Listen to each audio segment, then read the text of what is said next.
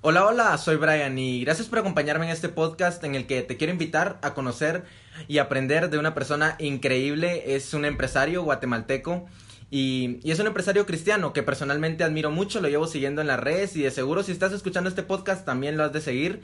Es una persona que le está metiendo mucho a su marca personal y probablemente lo has visto en alguna valla publicitaria en tu camino a casa.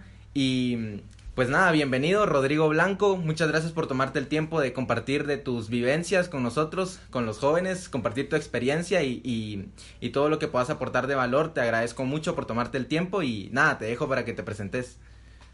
Gracias Brian, ¿cómo estás? Es un gusto estar acá contigo, gracias por la invitación.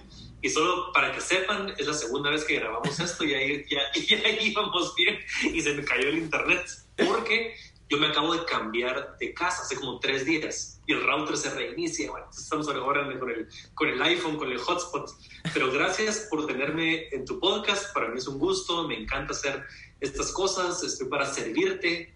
Entonces, eh, tratemos de aprovechar el tiempo, porque el tiempo se pasa volando y estoy seguro que vamos a tener mucho de qué platicar. Así que entremos. Claro, empecemos, empecemos. Entonces, el formato son 10 preguntas a un empresario cristiano, que son 10 preguntas que formulé eh, estudiando, estudiando a Rodrigo, formulé estas preguntas viendo lo que ha hecho y cómo, cómo podemos sacarle el mayor jugo a Rodrigo aquí en este podcast para que nos cuente todo lo que ha hecho y, y cómo ha superado ciertos desafíos. Entonces, si querés, empecemos, aprovechemos el tiempo y la primera pregunta es, ¿quién fue y quién es hoy en día Rodrigo Blanco?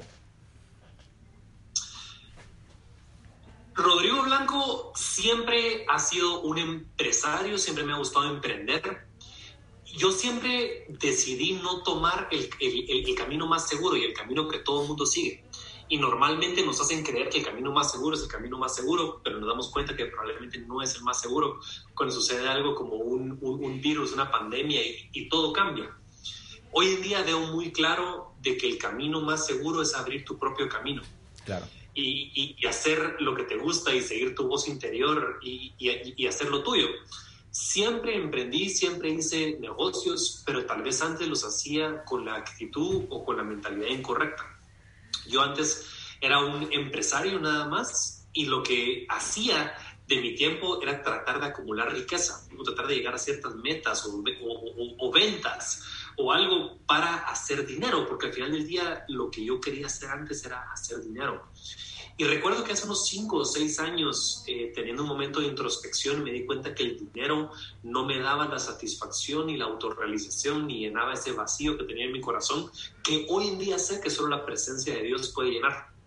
Entonces, cambié de mentalidad, seguí haciendo lo que estoy haciendo porque creo yo que Dios nos da dones y talentos y que deberías aprovechar y maximizar esos dones y talentos. Entonces el tema de la empresarialidad nunca la dejé, pero sí el objetivo de por qué hacía lo que hacía. Pues tal vez antes mi objetivo era la acumulación de riqueza o hacer dinero nada más. Y hoy en día soy un empresario, pero en mi Instagram me pongo empresario cristiano porque el empresario es mi profesión y lo que escogí hacer, y en la parte de cristiano es en lo que creo y por qué lo hago. Entonces ahora estoy tratando de llevar una vida en la cual me estoy preparando para morir dentro de unos 50, 60 años y enfocándome probablemente en las cosas un poquito más eternas si me moría el día de hoy, ¿será que Dios estaría orgulloso de lo que estoy haciendo? ¿Será que estoy ayudando a personas? ¿Será que, por ejemplo, el highlight de mi semana pasada fue que llevé a un amigo de la universidad a la, iglesia? Porque estaba buscando de Dios y nunca había ido a la, iglesia y lo llevé y le encantó. Y, y creo que eso vale más que cerrar un contrato. Creo que inspirar a alguien y echarle una buena mano a alguien y enseñarle un camino mejor vale mucho más que tener un bono. Entonces sigo haciendo lo mismo, pero el objetivo ha cambiado. Y eso al final del día hace toda la diferencia. Claro. Sigo siendo el mismo, pero no. Ya, te entiendo. Te entiendo. Y fue ese punto en el que encontraste a Dios que, empezaste a ver que había mucho más. Que eras un ser más, que, más que un ser carnal, un ser espiritual viviendo aquí en, en, la tierra. Me imagino que eso haber sido un cambio, un cambio significativo. Aún así, el dinero es, es obviamente importante y te permite ayudar a muchísimas personas también. Y, y también que, que, hoy en día, pues tú sabes que, que el dinero es algo que, que, mueve a las personas. O sea, la gente, de hecho, vos subís un video motivacional y pocas personas. Vos subís un video con un carro, en un gran carro o en un hotel o algo así, o sea, a la gente le encanta eso. Es increíble cómo llama el lifestyle hoy en día, pero me encanta tu enfoque y, esto va muy conectado a la segunda pregunta, que la segunda pregunta es, ¿por qué haces lo que haces? ¿Por qué hoy en día eh, estás haciendo todo lo que estás haciendo? Porque es, es una constancia increíble la que estás teniendo ahorita en redes sociales, más ver los negocios, o sea, ¿por qué lo haces realmente? Mira, todas las personas tienen que tener un propósito claro y definido de por qué hacemos lo que hacemos. Y creo que todas las personas le estamos apostando nuestra vida a algo, independientemente que vos estés consciente que le estás apostando tu vida a eso o no. Entonces, creo yo que deberíamos tener un plan de por qué hacemos lo que hacemos. Porque si no, somos como un barquito que está a la deriva y que solo está flotando en el mar y que es atacado por las corrientes y los vientos y eventualmente vas a llegar a algún lado, pero ¿será que es el lado correcto? ¿Será que era donde quería ir? Entonces, yo me he enfocado mucho en tener un plan. Dice Abraham Lincoln de que si vos tuvieras ocho horas para cortar un árbol, deberías pasar las primeras seis horas afilando el hacha. Entonces, a la gente que nos está viendo esto hoy en día, les pregunto, ¿tienen un plan de por qué hacen lo que hacen? Se levantan todas las mañanas a trabajar, a emprender, a hacer cosas, pero tienes un plan claro y definido de, de qué estás armando. E, e, es como agarrar legos y ponerlos al azar, pero no tenés una instrucción clara de por qué lo haces. Entonces, lo mío es, mi propósito terrenal es inspirar confianza y tranquilidad en las personas que me rodean para que alcancen sus objetivos individuales de una manera extraordinaria. Eso es lo que, lo que hago acá. Y más, te lo repito, inspirar confianza y tranquilidad en las personas que me rodean para que alcancen sus objetivos individuales de una manera extraordinaria. No, no le cambié ni una palabra, o sea, casi que lo tengo tatuado en el alma, ¿verdad? Y eso es lo que hago. ¿Cómo lo hago? A través de las compañías que tengo, a través de los cursos, de los videos, de las prédicas, de las charlas, de emprendimiento.com, de Life of Meaning, de Adventure Purpose, del libro, ¿verdad? Y ahora, ¿cuál es mi propósito eterno? Que las personas conozcan del amor de Dios y conozcan a Dios a través de mi fruto y de mi testimonio. Entonces, yo creo que hay una muy buena oportunidad para posicionarse en Latinoamérica como el mejor empresario cristiano. Ojo, si no llego a ser el mejor, no importa. Tampoco es como que aquella avaricia de quiero ser el mejor. No, pero uno tiene que tirarle grande. Claro, si, alguien va a Hollywood a volverse estrella de cine, va a decir, voy a ser el mejor, que no sé qué. Si llego al top 5, pues creo que habrá sido un éxito. Además, es más probable que llegues más alto mientras más alto apuntes, obviamente. Decía... Entonces, yo creo que hoy en día en Latinoamérica, y no digamos en Guatemala, en Guatemala no hay, si pensás qué buenos empresarios cristianos hay, yo diría que no hay. Creo que hay muchos cristianos, pero la mayoría de cristianos reconocidos son pastores y predicadores. Son buenos speakers. No tengo nada contra eso, está bien, pero muchas veces vemos a megapastores que son speakers. ¿Será que está detrás lo que están diciendo? Y no está nada mal que, que te inspiren y que te den palabra y toda la cosa, pero muchos empresarios no son empresarios, son speakers y no tienen los frutos para sustentar lo que están diciendo, ¿cierto? Yo quisiera que mis acciones y mis hechos hablen, hablen mucho más recio que mis palabras. No quiero ser speaker antes, quiero ser empresario antes. Hay, hay, una gran diferencia. Y creo que con esto puedo inspirar a una generación de guatemaltecos y de latinoamericanos para emprender, para crear, para innovar con la intención correcta porque siempre mi mensaje va a ser, señores, está, está bien que emprendamos y que hagamos, pero el dinero no es lo importante, lo que importa es lo eterno, conozcan de Dios, todos estamos acá de paso. No me importa si sos católico, cristiano, mormón o lo que sea, no soy quien yo para decirte exactamente cómo, cómo entrarle al tema espiritual, pero creo yo que puedo ser de inspiración y ese es el monopolio y la posición que quisiera ganarme poquito a poco a través de mi trabajo. ¿Por qué hago lo que hago? ¿Por qué la constancia? ¿Por qué los cursos? ¿Por qué los videos? ¿Por qué los TikToks? ¿Por qué las historias? ¿Por qué no sé qué? Porque creo que puedo tener una posición monopolística como el mejor y más reconocido empresario cristiano, no para vanagloriarme ni estar yo, porque créeme que no quiero fama y no me interesa. Es más, mientras más fama tengo, más problemas tengo, pero creo que de esta forma puedo honrar a Dios y es mi servicio. No quisiera una iglesia, no quiero ser pastor, Si Dios me pide que sea pastor, pues probablemente seré pastor, pero no, no es mi objetivo, no es mi incentivo y no es a lo que estoy yendo. No me quiero meter a política. Varias personas me han dicho, ah, Ramos es buenísimo de político. No, no va a ser eso. ¿Por qué? ni tampoco va a ser pastor. Pero sí creo que a través de esto que estoy haciendo es una muy buena oportunidad para hacer luz. Y ese es el objetivo de por qué hago lo que hago. Ok. Sí, es un propósito increíble. Al final vas, es dejar un legado, dejar un legado y ya sabes que la influencia es ilimitada. O sea, puedes influir a una persona y esa persona puede ir a influir a miles. Y esos miles influyen a miles y, todo inició con, tu semilla. Entonces, lo de dejar un legado creo que es, es muy importante porque yo, yo sí creo que todos tenemos un propósito y todos venimos acá a, hacer algo a este mundo. Y de hecho, no sé si has escuchado la, la historia de, de, Alfred Nobel. La, la, historia de Alfred Nobel. Alfred, Alfred Nobel, eh, él fue el que inventó la dinamita. Él inventó la dinamita, eh, hacía explotar cuevas, pero al final era, era, un trabajo de minería, no era algo, eh, algo tan para matar, sino era más minería. Él hacía minería y, y inventó la dinamita para, para, la minería. Resulta que él se fue en un viaje a París, se fue en un viaje y de regreso en el tren le informan que su hermano se murió. Pero resulta que la gente lo, confundió, a su, confundió a su hermano con él, con Alfred Nobel. Entonces, en los periódicos, a él en vida le tocó ver su obituario.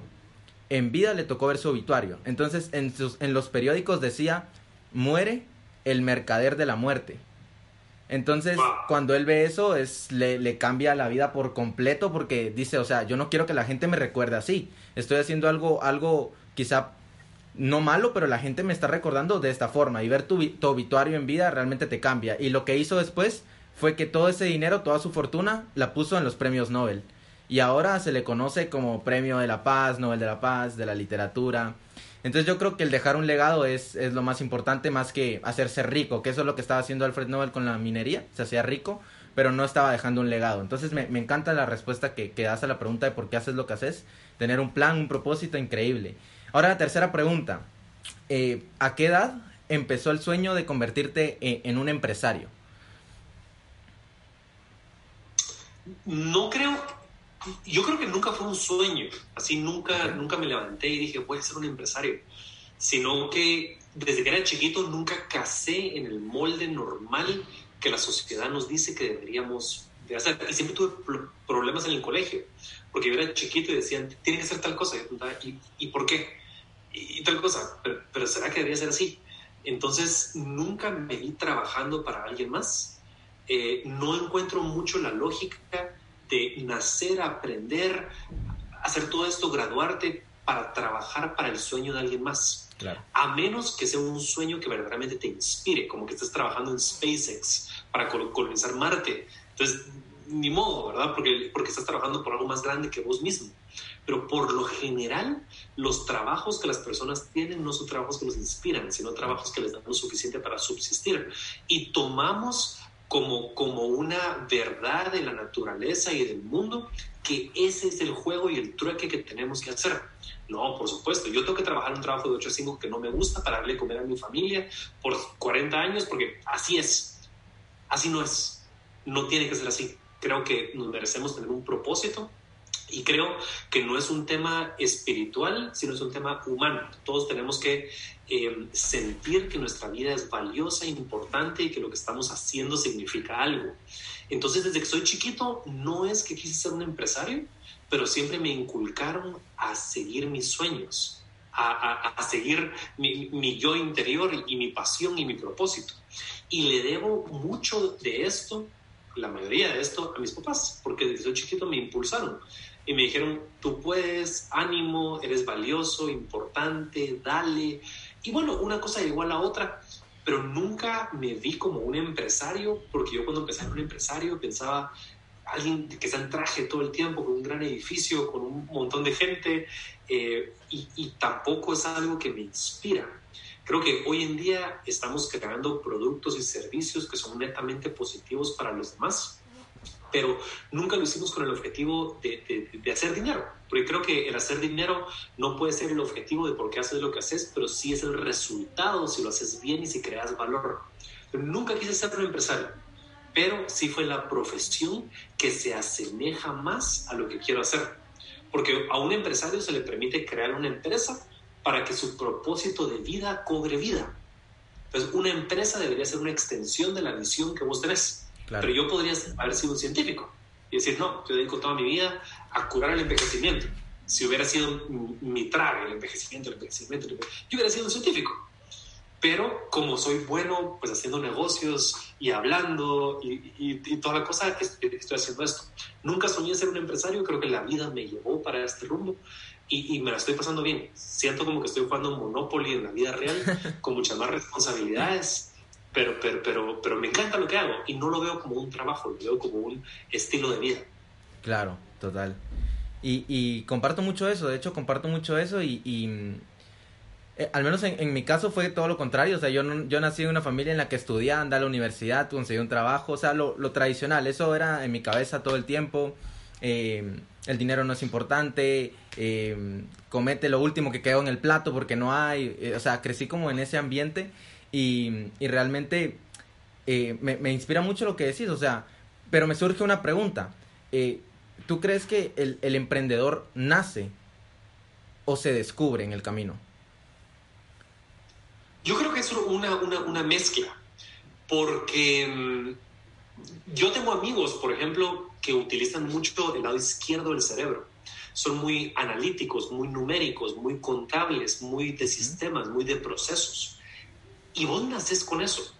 O sea, no creo, o sea, creo que eso ya viene en tu hardware. Hay personas que son buenas para algo y personas que son buenas para otra cosa. Em, todos tenemos dones y talentos, todos somos distintos. Y lo peor que te puede pasar en la vida es tratar de ser bueno o querer ser bueno en algo que no venía en tu configuración inicial, porque vas a perder mucho tiempo y esfuerzo tratando de ser alguien que no sos. Entonces, creo yo que el, el empresario, el emprendimiento, se caracteriza por un ambiente de alto riesgo y alta incertidumbre. Yo conozco personas que su única forma de, de, de vivir es saber que de una manera predecible van a conseguir un, un cheque y está bien, pero el emprendedor se la juega eh, y prefiere sencillamente ver qué pasa y tener toda la recompensa, pero todo el riesgo también. Y el emprendimiento literalmente lo que es es abrir brecha en lugares donde no se ha abrido brecha y nadar mares que no han sido nadados. Y creo que se requiere cierta mentalidad y cierto hardware inicial que no es para todos. Entonces, de esa forma, creo que se nace con ciertas características. Pero a esa persona que tiene esas características, tienes que darle libertad y motivarlo y fomentarlo. Ah, está bien, tenés esas características y sos creativo y sos innovador y sos arriesgado, que se vea que sos chiquitito. Ok, tú puedes tratar y si fracasas no importa, probas otra vez.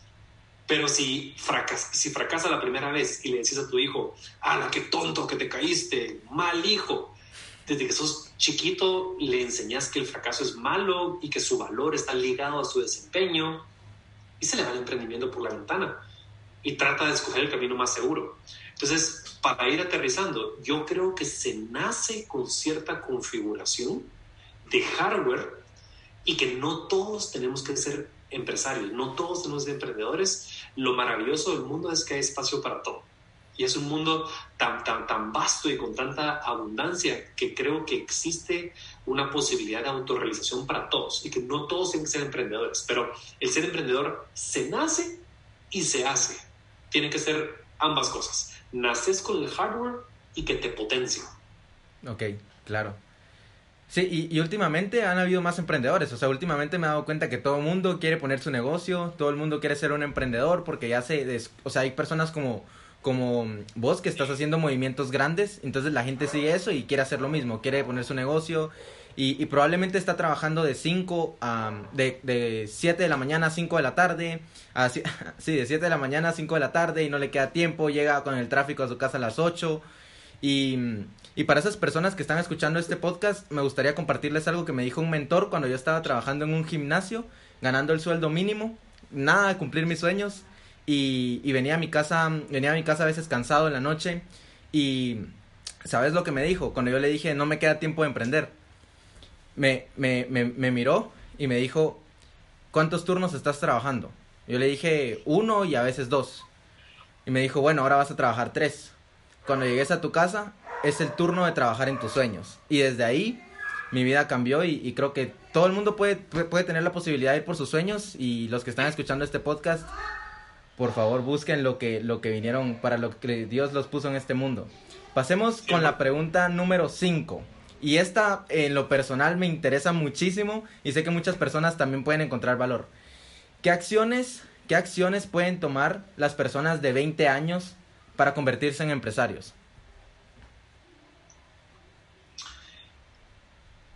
Yo creo que la edad no es un factor determinante en el emprendimiento. Mira, el libre mercado es algo bastante irracional y bastante humano. Y yo creo que muchas personas pequeñas creen que la edad es un factor importante cuando no lo es. ¿Por qué? Porque si sos muy pequeño, dices, ay, como soy pequeño, me merezco un trato preferencial por ser pequeño. Y como soy pequeño, me deberían de tratar mejor porque soy pequeño y soy cool, ¿verdad? Que creo que no es cierto. ¿Por qué? Porque el libre mercado trata a todos por igual. Y si sos pequeño, decís, ay, soy demasiado pequeño, entonces no puedo. Pero tampoco, porque sos pequeño, naciste con el Internet en la palma de las manos y probablemente lo manejas mucho mejor que personas de más edad. Entonces, creo que el ser pequeño no es un factor que influye. Y creo que 20 años no es ni pequeño ni grande, creo que ahí estás. Creo que puedes ser un gran empresario desde los 13 y puedes comenzar a los 70 y creo que no importa. Yo quitaría completamente esa, esa, esa no esa pregunta, sino esa forma de verlo. ¿Qué hacemos si somos 20? No me importa que tengas 20 o que tengas 40 o que tengas 50 o que tengas 11 o que tengas, no sé, o sea, alguien podría estar de 11 años escuchando esto. Y la pregunta no es, ¿qué hago si tengo 20 y quiero ser empresario? La pregunta es, ¿qué hago para ser empresario? Punto. O sea, no me importa tu edad. O sea, porque es, es lo mismo que decís, ¿qué hago si soy, soy latino? Soy, no hace sentido. ¿Qué hago soy chaparrito y quiero ser empresario? No hace sentido. El libre mercado no discrimina por tus características demográficas. Entonces, no me importa que seas pequeño porque tienes las mismas oportunidades de éxito. La pregunta acá es, ¿qué hago para ser empresario? Y lo que hay que hacer es identificar cuál es tu propósito de vida para saber qué es aquello que te inspira, ¿sí? Y ver cómo puedes cambiar o impactar la vida de las personas a través de ese propósito. Si tú crees que tu propósito es hacer que este mundo sea un lugar más justo para todas las mujeres, ¿ok? ¿Qué empresa puedo hacer para que este mundo sea más justo para todas las mujeres? Tal vez luchar por la inequalidad de, de paga o tal vez luchar contra las violaciones o tal vez contra el machismo, o tal vez contra, no sé, agarra tu causa contra el machismo. ¿Qué vas a hacer? ¿Vas a hacer una fundación? ¿O vas a hacer una aplicación para reportar algo? ¿O vas a hacer un libro para educar? ¿O vas a hacer un... Eh, no sé, no sé.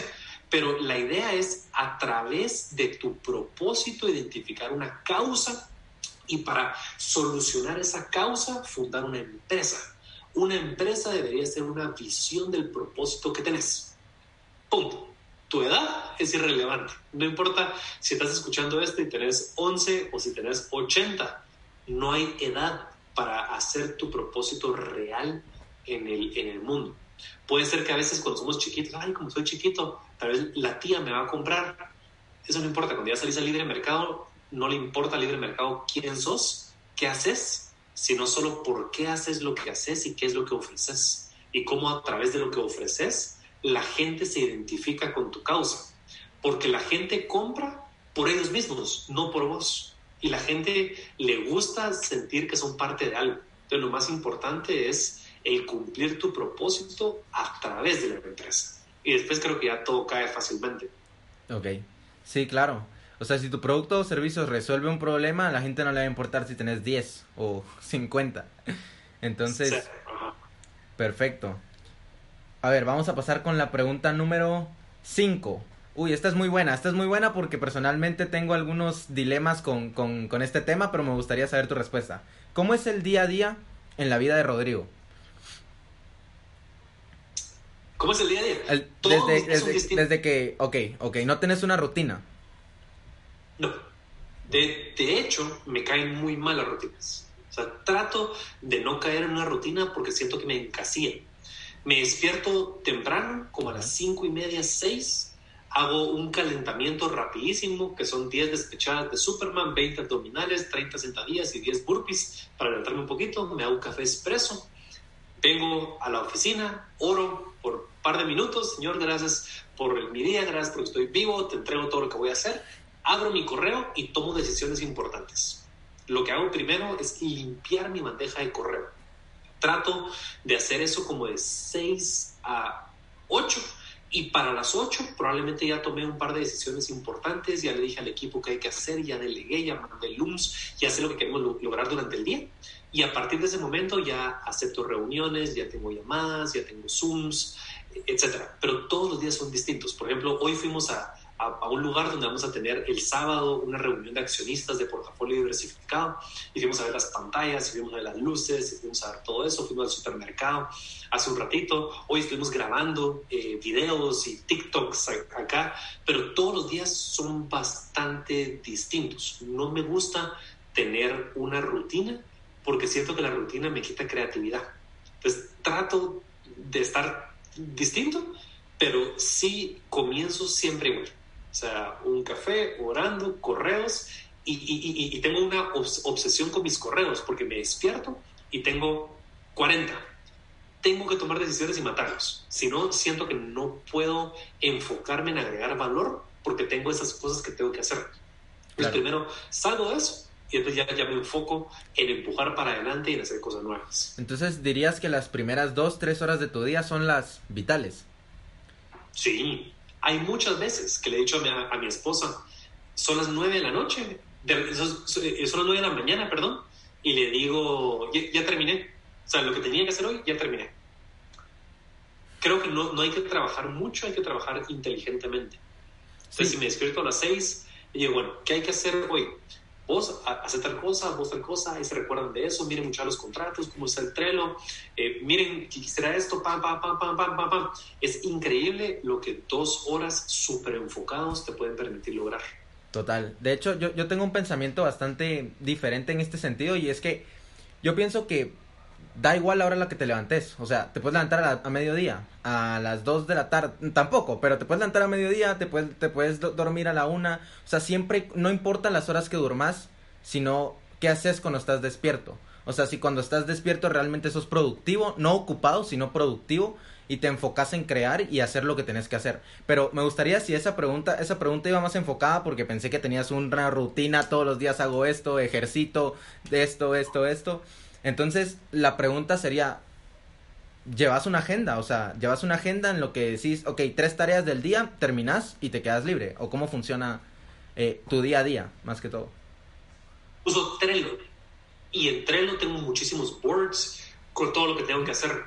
Ah, Entonces tengo, por ejemplo, todas las tareas de la semana, todo lo de diseño gráfico, portafolio diversificado, todo lo de Amazon, emprendimiento. Hay uno que se llama El Año del Triunfo, otro que se llama Familia Blanco González, y tengo un montón de tareas y las tareas me las asigno en mi calendario para que tengan eh, cierta importancia y un tiempo determinado.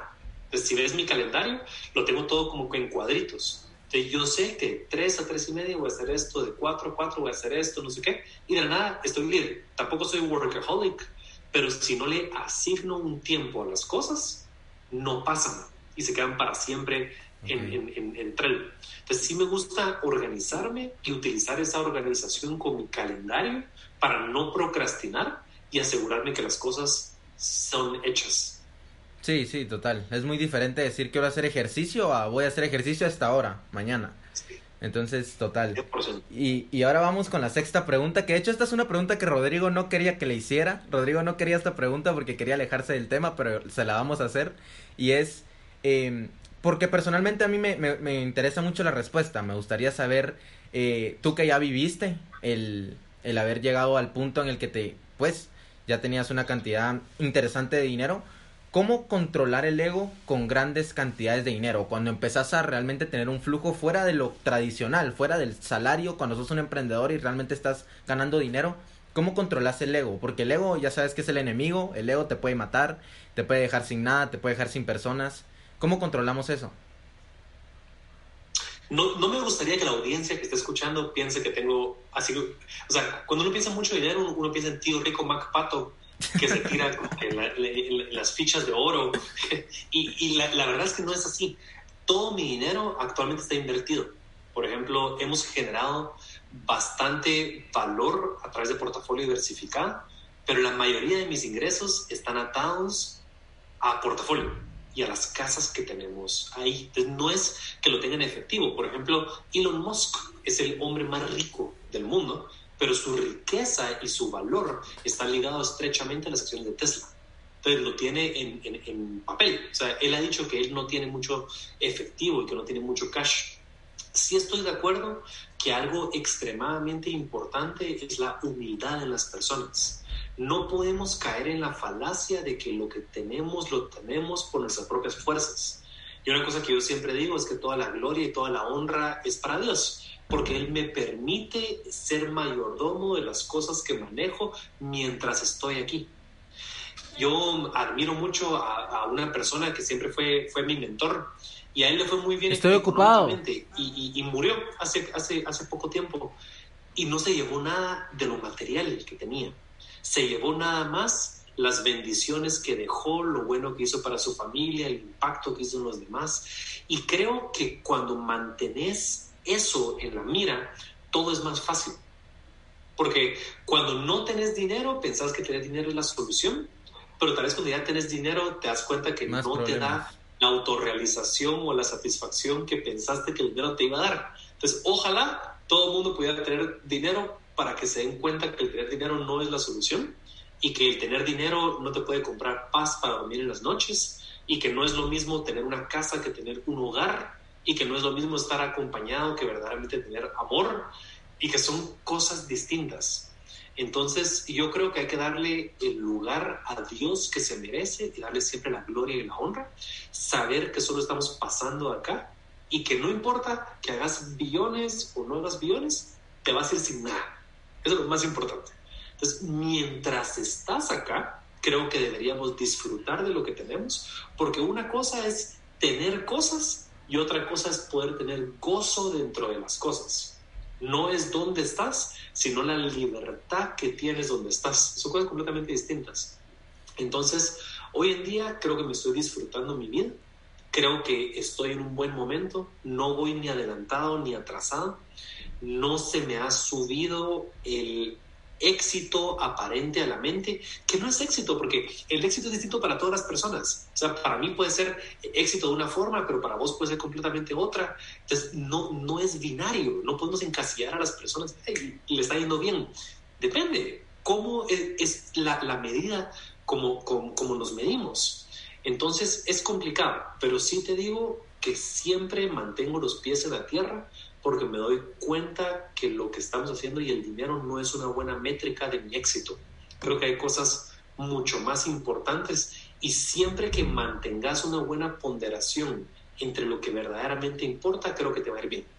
Creo que alguien que hace un cacho de dinero y comienza a despilfarrar y se le va a la, a la, a la cabeza, creo que es alguien que no estaba listo para tener esos recursos, porque no son los recursos, es lo que haces con los recursos. Total. Y el dinero nada más te magnifica.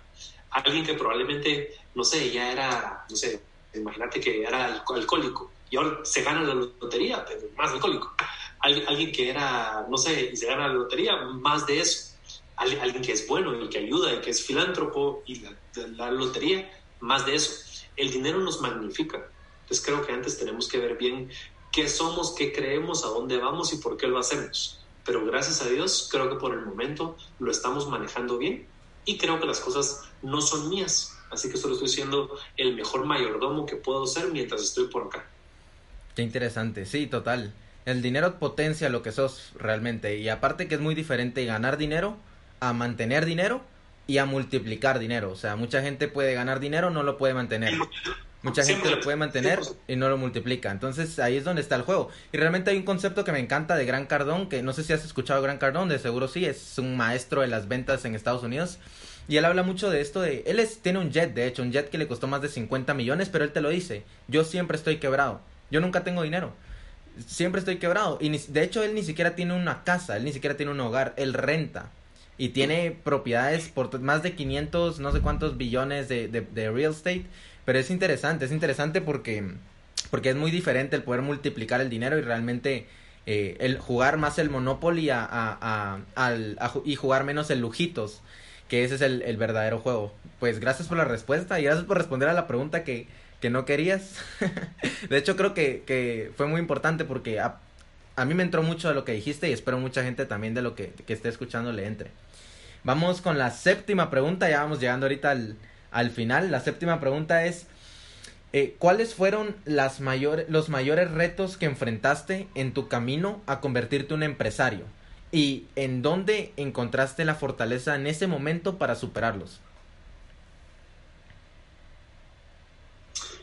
Mira, no puedo pensar en un reto en particular como que, ay, esto fue muy complicado creo yo que muchas personas quieren alcanzar el éxito, pero no quieren caminar el camino que lleva al éxito. Son dos cosas distintas. Porque todo el mundo ve a alguien, wow, qué, qué, increíble. Por ejemplo, regresando a Elon Musk, el hombre más rico del mundo, y ahora todo el mundo habla de él. Está bien, ¿se acuerdan hace un año y medio cuando estaban sacando el Tesla Model 3 y que estaban en Production Hell y que el tipo estaba durmiendo en la fábrica? Y que estaba trabajando 22 horas al día y que se vuelve loco y que tuvo un nervous breakdown y que la acción estaba, estaba bajando y lo estaba demandando la Security and Exchange Commission. Y, y, en ese momento todo el mundo como que se burlaba de él y como que hablarán va a quebrar. Y hoy, hay el hombre más rico del mundo. Todo el mundo quiere el éxito, pero no todos quieren caminar el camino y aguantar los fracasos y los desgastes del día a día. Porque pareciera ser que las personas piensan que el éxito es así, pero no es así, es... ¿Verdad? Entonces, ¿qué es lo más complicado de llegar a cierto nivel de autorrealización? Creo que es mantener el camino y aguantar la maratón. Porque no es una llamada de tusa, no es algo que solo comenzaste y a ver qué pasa y, y si no funciona. Mucha gente se da por vencido al inicio porque no tiene la resiliencia necesaria para aguantar la carrera. Y creo que mucho de ganar la carrera es nada más quedarte en la carrera, solo no tirar la toalla. Y mucha gente tira la toalla, pero es algo de años, no es, ay, voy a comenzar hoy y si mañana no me sale, pues ya no, de seguro no funciona.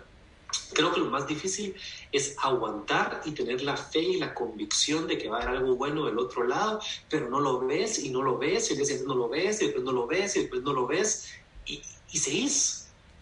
Y seguís, porque muchas personas trataron de emprender y trataron de tener empresas, pero se dieron por, vencer, por, eh, por vencidos a la quinta vez, a la sexta vez, y, ahora están en, en, empleos tradicionales. No es que sea malo un empleo tradicional, no estoy diciendo para nada, pero estamos hablando de que es lo difícil de ser un empresario, el quedarte en la carrera. La mayor, el mayor indicador de que vas a poder ser un buen empresario es la cantidad de tiempo que llevas tratando. Porque si, si, si querés, ay, yo soy empresario y te das por vencido al mes, nunca hubieras sido un buen empresario y probablemente hubieras quebrado. Y muchos de los empresarios quiebran muchas veces. Por ejemplo, Trump no sé cuántas veces estuvo en bancarrota y, llegó a ser presidente de Estados Unidos. ¿Cómo, vas a creer que viene Trump y va con Putin porque estaba queriéndole vender una Trump Tower en Moscú y de la nada está Miss Universo que lo están haciendo en, el Kremlin o en Moscú, no sé dónde, y se acerca Putin y se hacen amigos y supuestamente lo ayudan a que le gane a Hillary y se vuelve presidente. ¿Cómo vas a creer? O sea, hoy en día como que ya lo tomamos por hecho, pero eso fue una locura. Y es una persona que ha estado quebrado y quebrado y quebrado. Y no estoy diciendo que Trump sea bueno ni, ni, ni, lo que sea. Lo que estoy diciendo es que parte importante de la carrera es mantenerte en la carrera. Y que la vida es difícil. Y que vas a quebrar y te van a estafar y va a haber días difíciles y no se va a poder y no no sé qué. Pero creo que si seguís suficiente tiempo, vas a tener tanto conocimiento y tanta experiencia y tantos contactos y vas a saber tantas formas como no se hacen las cosas que todo se vuelve mucho más fácil. Pero solo es cuando ya estás adelante, que lo ves todo para atrás y todo hace sentido. Pero es muy difícil estar para atrás, viendo para adelante y ves neblina. Claro, claro, claro, totalmente. Y, llevo acá dos años y, no veo el horizonte y no veo cuándo voy a salir. Y trato y trato y no puedo y no puedo. Pero tal vez mañana va a ser mejor. Y no es mejor, es peor. tal vez pasado mañana y es peor. Va, quédate ahí cinco años Eso es lo difícil. Claro. Los que se quedan ahí, que son resilientes, mano, invencibles en su, en su rama. El tema es quedarse en la carrera y no darte por vencido. Total. De hecho, me encanta, me encanta. Esta, esta creo que fue las respuestas que más me ha gustado el podcast. Y, y me encanta, me encanta esto. Porque de hecho me conecta mucho con lo que me dijo un mentor hace poco. Un mentor me dijo: eh, El éxito me lo simplificó en una sola frase.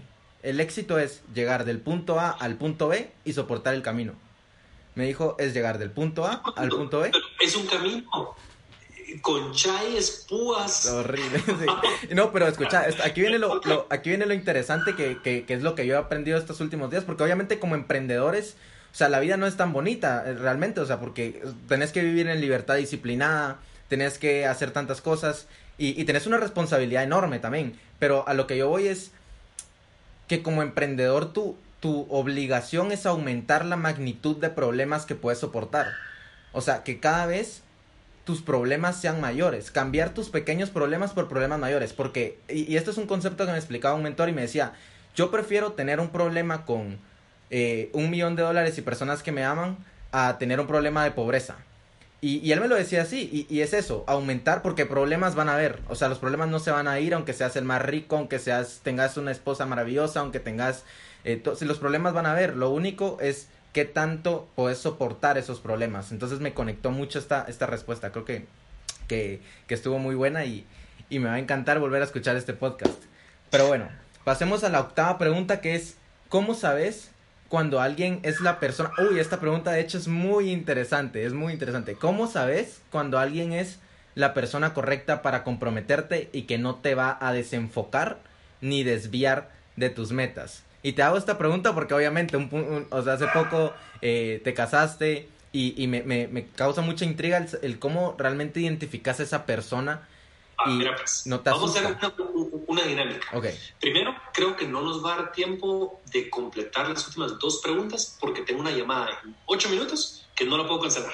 ok. Pero hagamos esta cuenta y te la debo para la siguiente. O sea, vamos a tener otro podcast. Ahora van a ser ocho preguntas de un empresario cristiano y te debo. la voy a contestar yo y vamos a llamar a Luisa para que dé su punto de vista. Ah, ok, Y ella ok. va a decir, no estoy lista, no, no fui al salón, que no sé qué, pero vamos a llamar de todas formas para que...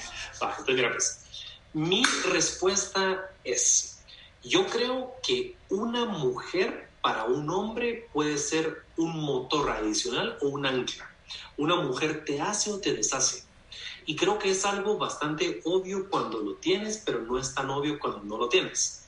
Porque muchas veces hay personas que están en relaciones tóxicas que no se dan cuenta que es tóxica o que piensan que los tratan mal y no los impulsan y dicen, ay, eso no sirve, vos porque estás hablando, no sé qué, y piensan que así es la vida, pero así no es la vida.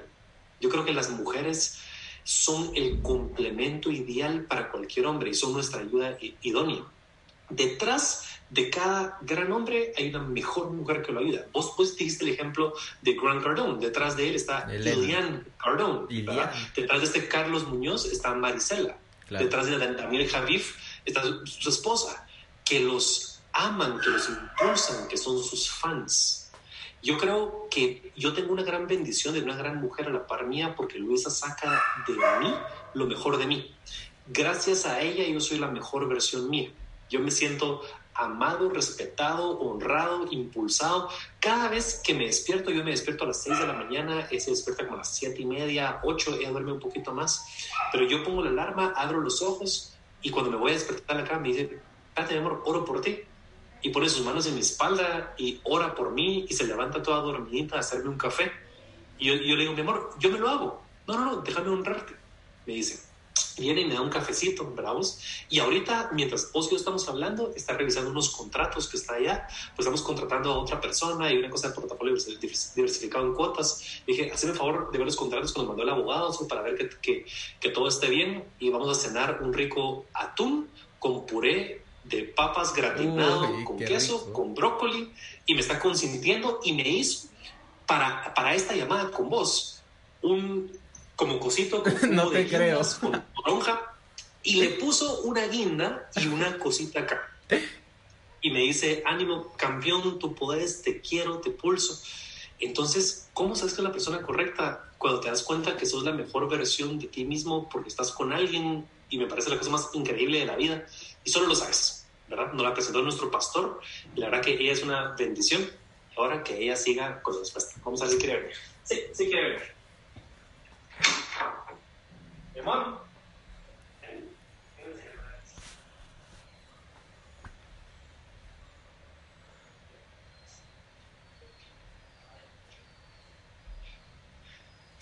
¿Qué te dije que me iba a decir? De que estaba desarreglada, pero ya bien. Siéntese. Hola Luisa, mucho gusto. Mucho gusto. Lo primero que me dijo es, estoy desarreglada, pero se ve hermoso. Cuéntale, mi amor, a nuestro amigo Brian, ¿cómo sabe uno cuando uno está con la persona correcta para comprometerse?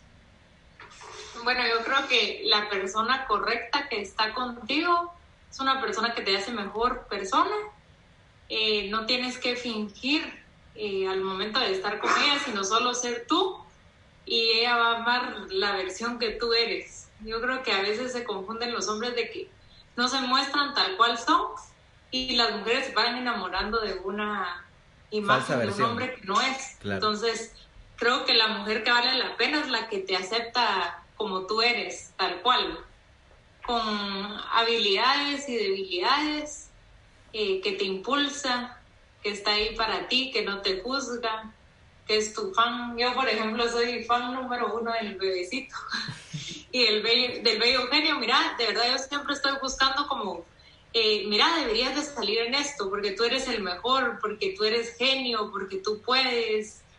Entonces creo yo que esa persona es la indicada, la persona que te ama tal cual eres, que te ama con locura y que se vuelve tu fan y hace como que todas las cosas buenas que tienes florezcan.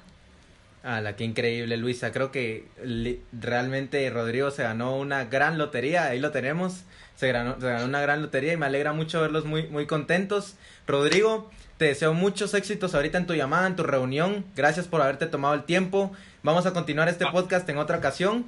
Y Luisa, un placer conocerte. Un placer conocerte. Ambos son una pareja increíble, tienen una energía súper alta y, de verdad, felicidades, muchos éxitos en su matrimonio y yo estoy para servirles también cualquier cosa. Continuamos este podcast y los Dios los bendiga. Dios, un abrazo, gracias. Un abrazo, nos vemos. Listo, pues terminamos el podcast con Rodrigo, lo vamos a continuar en otra ocasión, tiene ahora una reunión, pero creo que hay mucho que reflexionar realmente de este podcast, mucho que aprender y esto es definitivamente para escucharlo una y otra y otra y otra vez, porque son años vividos. No, no es una persona que solo te está hablando, sino es una persona que ya vivió y te está hablando. Así que es importante el, el realmente darle el, enfoque necesario a, a, aprender de estas personas que ya recorrieron el camino y que nos pueden servir de linterna para que el camino se nos haga más corto. Entonces, gracias por haber escuchado este podcast y si quiero que te quedes con algo, si yo quiero que te quedes con algo de este podcast es que tenés que buscar a esas personas. Realmente Rodrigo no vino a mí, yo lo busqué a él, yo lo busqué a él, yo le dije hagamos esto. Tenés que buscar a esos mentores, tenés que buscar a esos mentores, esas personas no vienen. Si quiero que te quedes con algo de este podcast, es que tenés que buscar a las personas maravillosas.